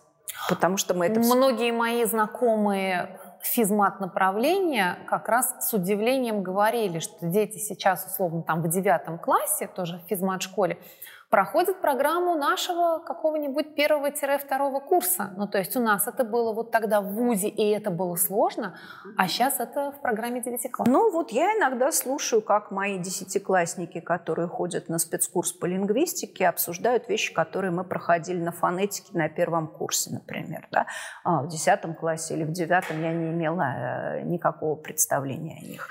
Вот. А когда я работала в физико-математической школе, а, там ну, прямо э, просто говорили, что вот для наших выпускников первая сессия второго курса на физфаке... Сам... Второго курса. Да, второго курса. Первая сессия второго курса. Самая страшная, потому что за первый год они уже расслабились и привыкли, что они и так все знают, они все это вынесли из школы, а на втором курсе начинается новый материал, а они уже привыкли, что они все знают и самые самые умные. И вот на этой второй сессии как раз начинают вылетать те, кто слишком рано расслабился и слишком рано решил, что он самый умный. Чтобы поступить, нужна хорошая школа и сильная подготовка. И условно нужно знать, получается, уже программу фактически первого курса. Но чтобы комфорт, ну, нормально учиться в ВУЗе, получается, этого надо не знать. Или что? Вот мне так кажется, да, что самое главное, что вот чем школа-то очень редко занимается, а, и родители не очень часто этим занимаются, мне кажется. А, вообще то, что проседает у наших детей, это а, как раз самопознание, рефлексия. А я-то сам чего хочу? А мне-то самому чего надо? Что мне интересно? Куда я готов идти? Да? Даже если я вот это все знаю, да, в какую сторону я могу направить свои усилия. Потому что очень часто а, выросшие люди, они не очень понимают, да, и в 30 лет не могут ответить на вопрос, кем ты хочешь быть, когда вырастешь. А, и в 40. Ну, да, не то чтобы у меня был ответ на этот вопрос прямо сейчас, да, но кажется, я уже выросла. Вот. Я в 30 лет поняла, что если бы все начать сначала, я бы хотела стать, наверное, неонатологом. Хотя с новорожденными детками. Да, у меня были интенции э, начать сначала и заняться детской психиатрией, но я подумала, что, в общем, я и так довольно много знаю, и, кажется, на своем месте тоже могу приносить какую-то пользу.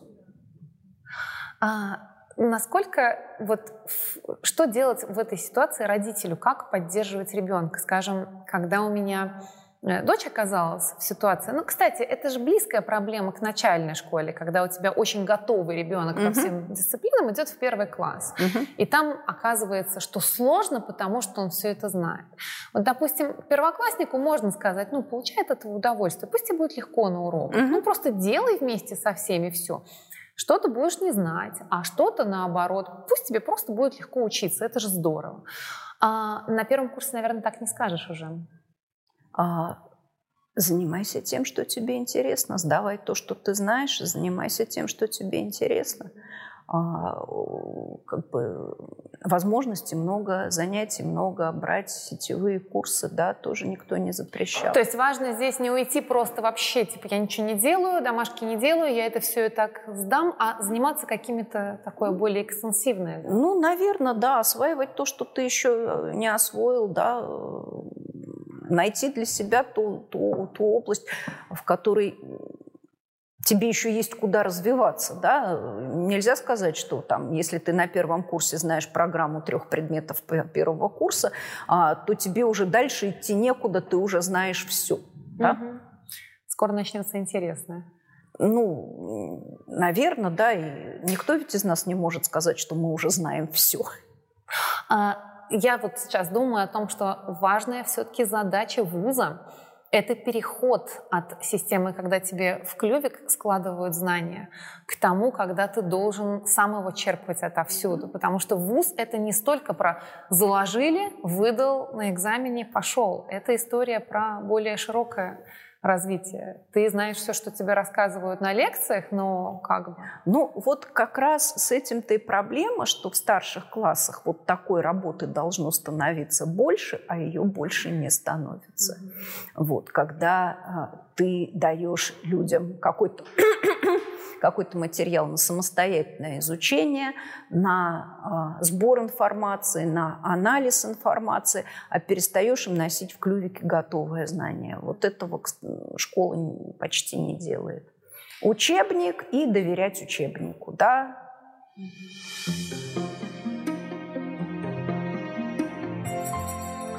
Э, очень хочу поговорить с вами про читательскую грамотность. Что это такое?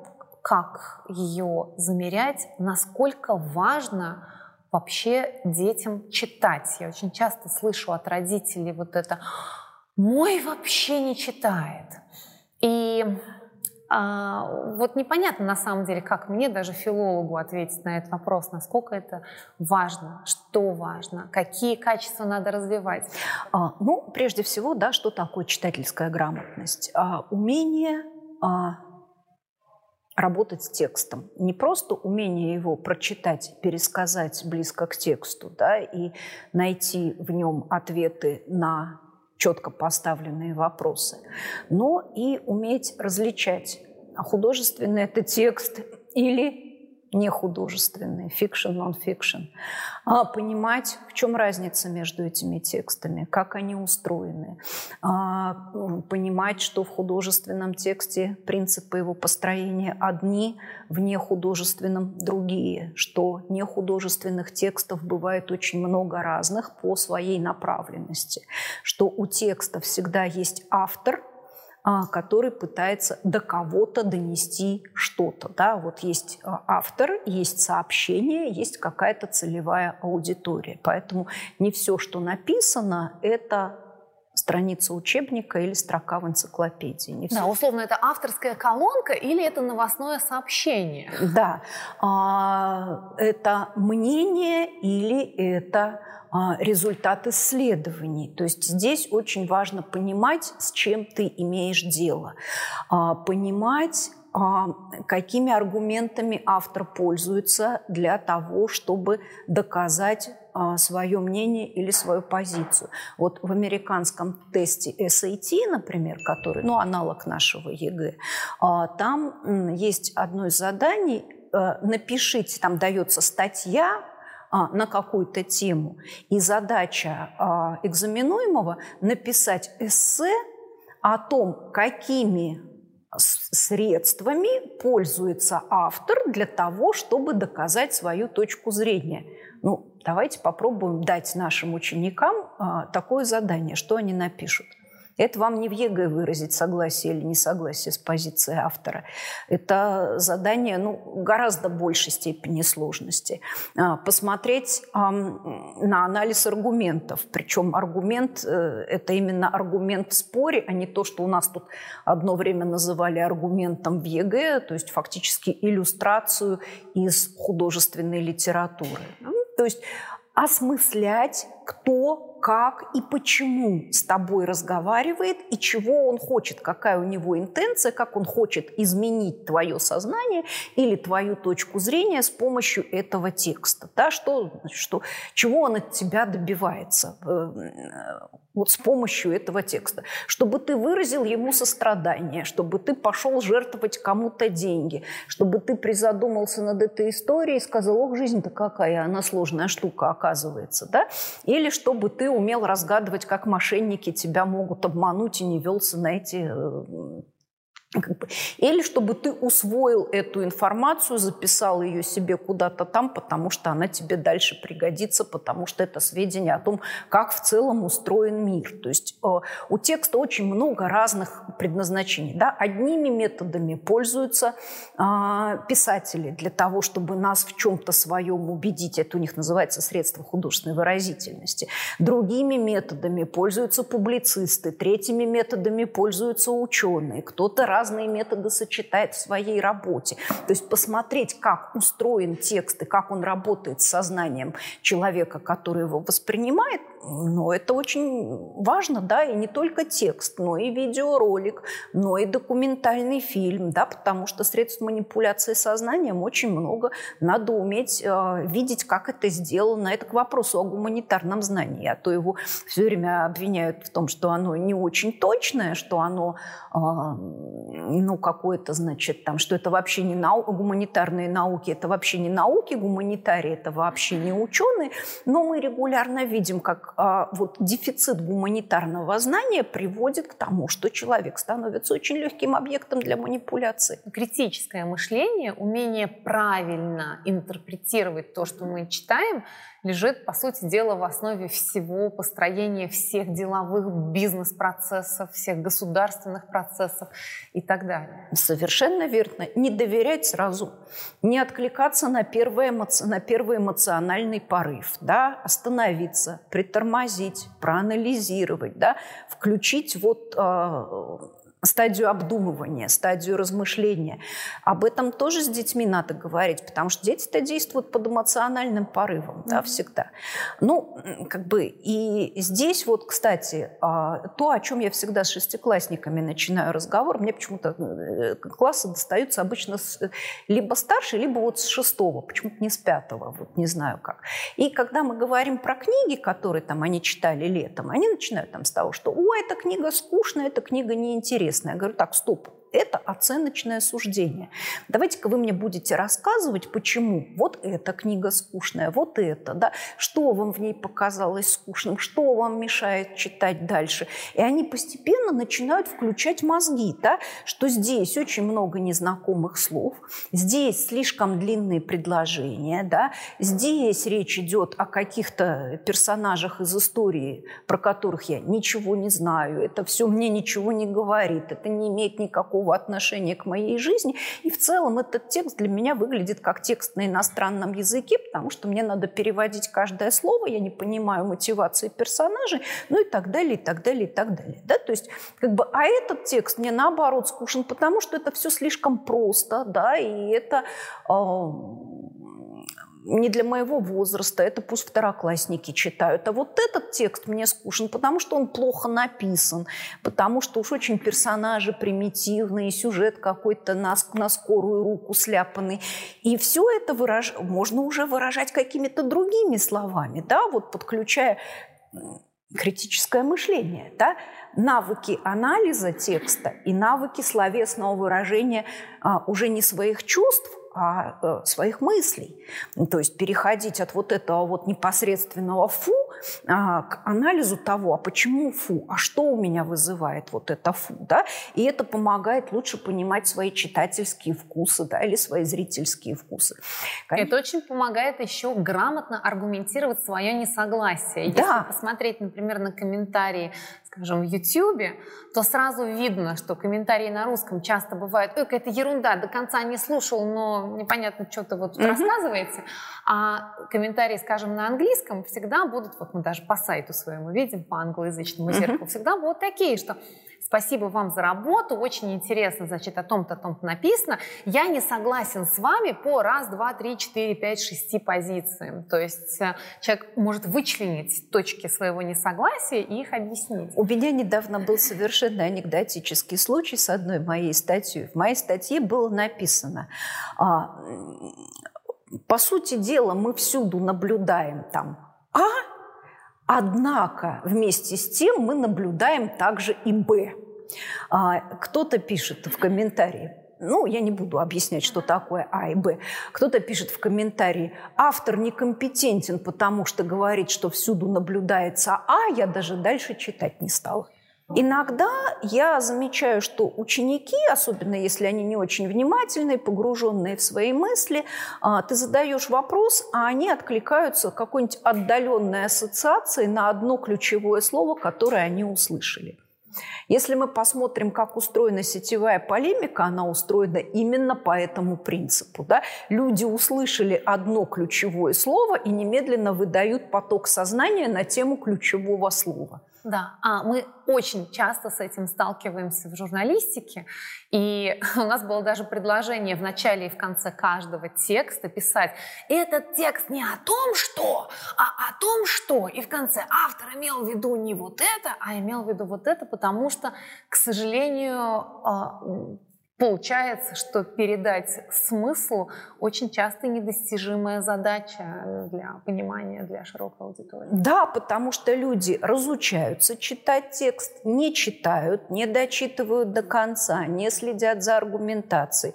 Им а, важно а, сделать, как бы, ну, наш мозг, он же, в общем-то, всегда ищет коротких путей. И это позволяет нам экономить жизненные усилия и энергию.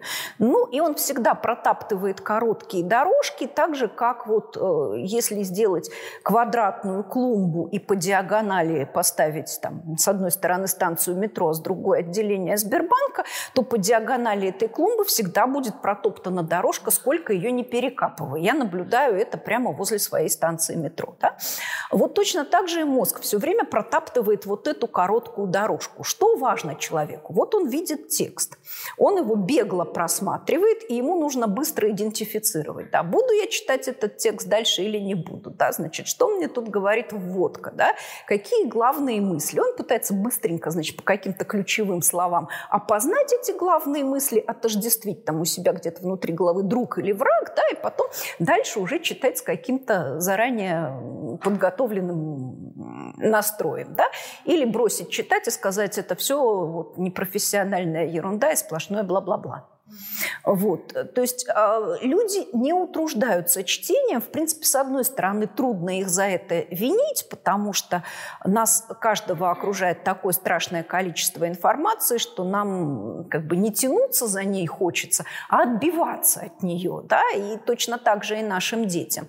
Вот. Но с другой стороны, вот этот э, как бы вот эта выработанная манера быстро-быстро-быстро просматривать, значит, и сортировать, приводит к тому, что всякий взгляд оказывается поверхностным, а анализ, то есть глубокий анализ текста практически недоступным ни для кого, да, и что практически любую глубокую мысль приходится достаточно долго разжевывать. Очень часто я вижу, как даже в области образования аргументация многих лекторов строится на а, рассказе о каких-то экспериментах или вот действительно популярном знании, которые на самом деле все было совсем не так. Например, как, как называется вот этот marshmallow experiment? Да, да, да, да, да. Зефирный, да, да эксперимент? Да, зефирный.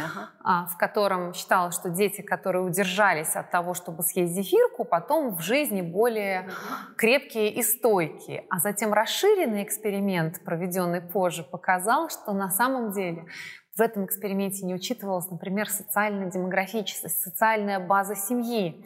Угу. Для одного ребенка эта зефирка совсем не ценность, угу. а для другого это вот раз в год с ним может произойти. Угу. И а, когда вот такое исследование масштабное проводилось, оказалось, что все данные работают немножко по-другому. Ну, в общем, да. И таких, в общем-то, и устаревших знаний сейчас тоже много, потому что они так крепко вошли в наше сознание. Нам каждый день выпивать 2 литра воды, каждый день проходить 10 тысяч шагов. Человек понимает на слух 80, э, там, 20%, а глазами 80% информации, там, или наоборот, значит, а, способен усвоить 20% того, что слышит, да, и 80% того, что делает сам, допустим, там здесь может отличаться, да. То есть вот эти какие-то некритичные... 10 тысяч, тысяч часов для того, чтобы стать абсолютно Да, капля, капля никотина убивает лошадь. Вот. Кто когда последний раз проверял каплю никотина и лошадь? Лошадь жалко. Лошадь жалко. Ну вот, а, и вот таких каких-то некритически воспринятых суждений у нас очень в голове много, хотя вот там и про 10 тысяч шагов давно опровергнуто, да, и про, и про 2 литра воды в день не все так просто. А, и, в общем-то, периодически надо это как-то ревизовать у себя в голове.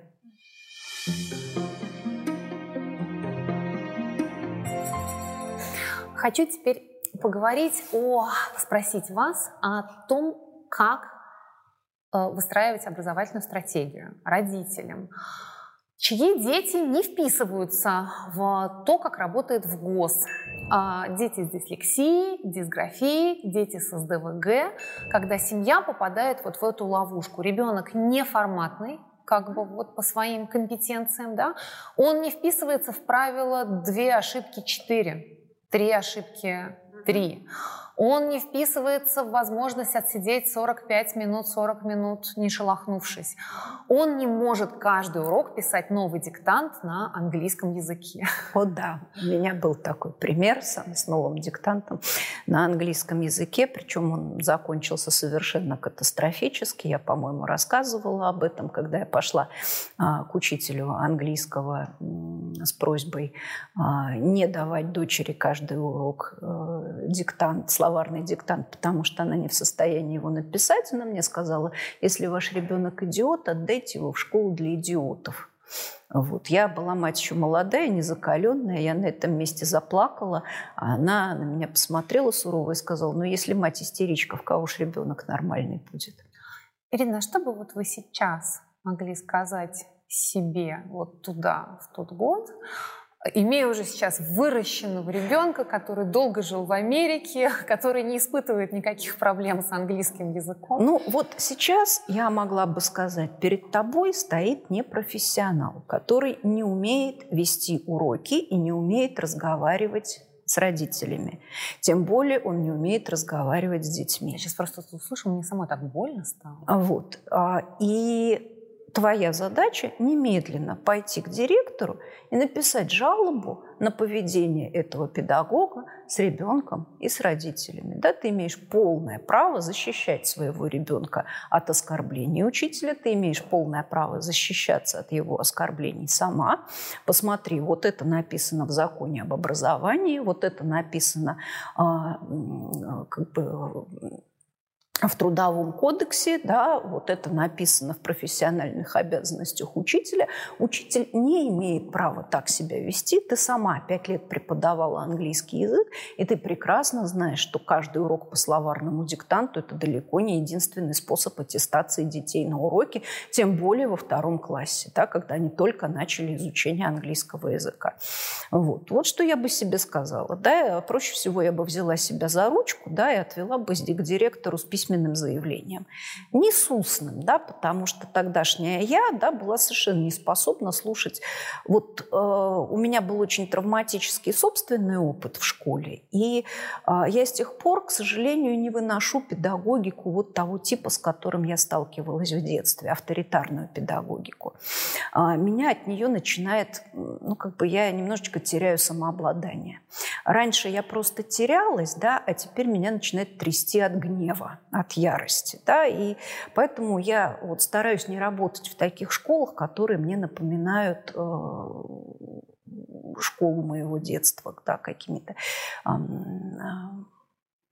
какими-то специфическими чертами. Вот. И э, мне сейчас очень жаль, что я, э, когда была еще молодая, я не могла своих детей защитить, да, потому что очень многие взрослые, они до такой степени травмированы школой, что они теряются, когда школа начинает травмировать уже их детей. Такое очень часто случается, к сожалению. И вот здесь понимать, что я большой и сильный, что взрослый – это теперь я, да, что мне надо защищать моих детей, да, а не полагаться на то, что вот как бы они как-нибудь сами разберутся. Вот это вот очень важно, мне кажется. Да, и я бы сейчас, наверное, пожалуй, так бы себя вела. Но мы все это наживаем уже с опытом, да, с годами, с опытом. А вот страшно иногда, кажется, что ты пойдешь к директору и ничего не поменяется, а с учителем совсем отношения испортятся? Ну, в принципе, тут много разных вопросов, да, тут много разных стадий какой-то градации, да, можно а, просить о независимой аттестации, например, по предмету, да, можно находить э, какого-то репетитора, допустим, то есть у, моего ребенка, несмотря на то, что я, в общем-то, бывший преподаватель английского языка, э, в языковой английской спецшколе совсем с языком не складывается складывалась. Потом я ее отдала на курсы при Британском совете, а, тогда еще жившим, да, и она там занималась один раз в неделю по субботам три часа. Только на протяжении девятого класса. И ей это сразу дало такую базу английского, что все остальное на нее легло очень легко. Да? Хотя часов на это было затрачено гораздо меньше, чем в английской спецшколе. Что делать родителям, у которых есть вот такие особенные дети? Да, во-первых, учиться их защищать. Читать всю нормативную базу, уметь ссылаться на нормативные документы, уметь писать э, в инстанции, да, уметь добиваться для своего ребенка всего того, что им положено и не положено по закону об образовании. Да. Если их детям положена помощь через ПМПК, да, если они вписываются в концепцию ОВЗ, получать помощь через ПМПК, э, получать э, всю необходимую помощь, которая им только вообще доступна вот в этой области, к сожалению, очень часто дети, у которых есть особые потребности этой помощи, не получают. И еще это большая-большая проблема, которая стоит перед системой образования и системой здравоохранения, добиться того, чтобы помощь оказывалась не по нозологическому принципу, а по принципу дефицита. То есть не потому, что у ребенка стоит такой-то диагноз, и ему по этому диагнозу положено то-то и то-то, потому что он внесен в такой-то перечень, а у ребенка есть такие-то, такие-то дефициты, и ему положена помощь вот в связи с вот этими дефицитами независимо от того, какой диагноз у него стоит. Вот. Этого нет, к сожалению. Когда оно будет, я не знаю. Будет ли вообще когда-нибудь, я не знаю. Но, собственно, из-за того, что вот у нас такой закон, да, значит, э, хотя и это, в общем, по сравнению с тем, что было раньше, может быть, какой-то и шаг вперед, а, у нас целые категории детей не получают в школе никакой помощи. Значит, здесь э, что еще? Ну, пока этой помощи нет. Пытаться а, не пытаться все время с ребенком и школой играть вот этим ребенком в футбол. Это ваша ответственность, нет, это ваша ответственность. Сначала дома воспитайте, нет, это вы воспитайте, это вы, родители, должны водить к логопеду, мы не должны этим заниматься. Нет, вы школа, это вы научите. Да? А здесь очень важно понимать, что если вот это звено в школе отсутствует или в школьной системе отсутствует, что может родитель, чего может родитель добиться? Да? Там, походами по инстанциям, там, требованием обеспечить его ребенку какую-то законную помощь. Чего может добиться школа? Очень часто школа может, но не хочет, например. Да? Там, вас 30, я одна, условно говоря. Вот. А искать точки соприкосновения, потому что у родителя есть задача своего ребенка выучить до уровня самостоятельного человека, который научится самостоятельно ориентироваться в жизни. У школы есть задача а, выучить всех детей так, чтобы они все получили аттестацию по всем предметам, да, значит, то есть, но есть какая-то точка пересечения между этим, и есть общие интересы у родителя и у этого педагога, да, по какому-то конкретному предмету. Так что, в принципе, можно понять, а что может родитель здесь сделать, а что может какой-то конкретный педагог. Бывает, что вообще школа уходит в глухую несознанку, или какой-то конкретный педагог говорит, нет, и все. Да, значит, здесь смотреть. А, потому что, опять же, общих решений нет. У каждой семьи свои финансовые возможности, свои территориальные возможности. Там, ну, хотя очень многое там сейчас, например, решает Zoom да, или там WhatsApp, или что-то еще, да, очень много возможностей нам пандемия принесла в смысле удаленной помощи. Да. Появляется возможность получить дистанционные консультации специалистов, которых у тебя тоже раньше в городе не было, да, или там, а, как, а, которым надо там за неделю, это, то есть за, за три месяца записываться и так далее, да, то есть появляется очень много а, ну, каких-то просто... Интернет очень много накопил того, что ты можешь просто прочитать для того, чтобы лучше понимать своего ребенка. Когда мы начинали разбираться с тем, что происходит с нашими детьми, вообще ничего не было. У нас интернета-то не было, в общем-то, да, значит, это мы придумали Windows, как известно, да, как поется в одной песне. Вот. А, и а, что дальше, да, вот э, дальше... У вас есть большой форум, посвященный СДВГ СДВГ, да. форум поддержки родителей с СДВГ. Угу. Да, совершенно верно, в общем-то. И наши дети вот первые уже выросли, а, закончили э, вузы, некоторые женились, завели свои семьи, да, получили образование. Ну, в общем, по большей части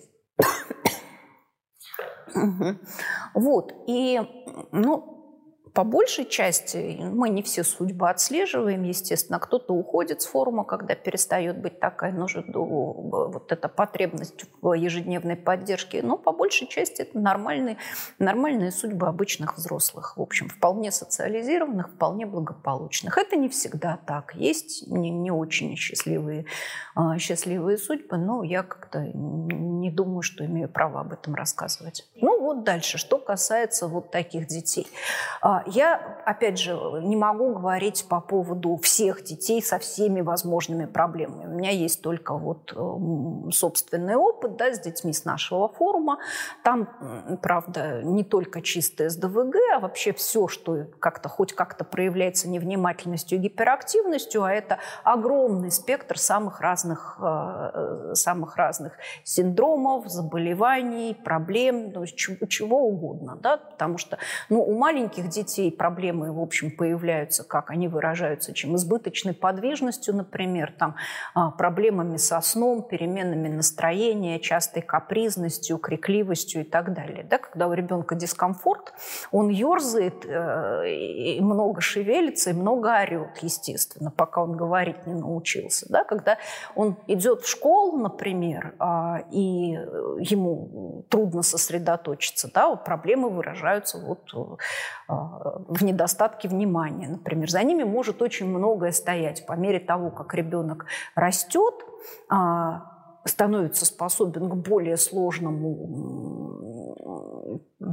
а, и мышлению, да, и речь у него становится сложнее, и лучше выразить он себя э, в состоянии. Можно как-то уточнить, поэтому очень часто вот диагноз, например, меняется, да. Но что, собственно, диалог со школой, да, а, сейчас э, обязательно посмотреть, что там позволяет школа в области индивидуального учебного плана.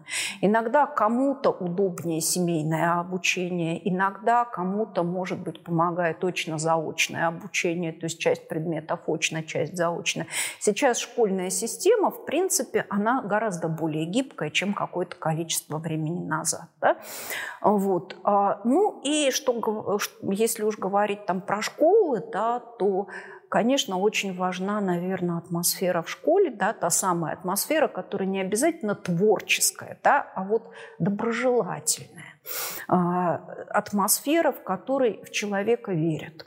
Я одно время, однажды, делала интервью с сотрудниками, а, э, с учеными из Высшей школы экономики, к сожалению, оно так и не было опубликовано нигде, о таком явлении, как резилиентные школы. То есть школы, которые а, дают э, очень хорошие результаты стабильные при, в общем, самом обыкновенном контингенте. Да. И, как оказалось, а, что, собственно говоря, вот эти школы роднит. Что, как правило, у них очень доброжелательная атмосфера, да, не обязательно там безумно креативная какая-то, да, но как бы она доброжелательная. И они ставят своим ученикам достаточно высокие стандарты, но при этом говорят, мы вам верим, вы этого добьетесь, у вас все получится, а мы вам поможем. То есть это вот совершенно в полном против... противоречии с тем, что, там, скажем, моему сыну говорили в школе. А, он приходил из школы, говорил, мама, я, говорит, больше уже не могу слышать, что мы дураки, что мы ЕГЭ не сдадим, что моя кошка знает немецкий лучше, чем вы, да, значит, я, говорит, просто больше не могу это слышать. Вот. Когда школа действительно вот так настроена, даже если у нее там самый сложный социально-экономический контингент, когда она готова готова предлагать какие-то решения, заводить какие-то дополнительные классы, когда, то есть э, какие-то дополнительные курсы, а, когда она действительно готова идти ученикам навстречу для того, чтобы поднять их, да, а не для того, чтобы зарыть их поглубже в землю, вколотить по шляпку, сказать, вы такие сики, ничего не умеете, никогда ничему не научитесь, да, когда она в них верит, тогда и результаты хорошие получаются. То есть, в общем, вот, вот такое вот странное, да. А от чего это зависит? Вот, верите любить. А, поэтому я совершенно не верю в школьные рейтинги, да, потому что хорошая школа, она вот этим определяется. Верой, любовью, а, доброжелательной атмосферой, да, какими, какими средствами это можно померить. Спасибо.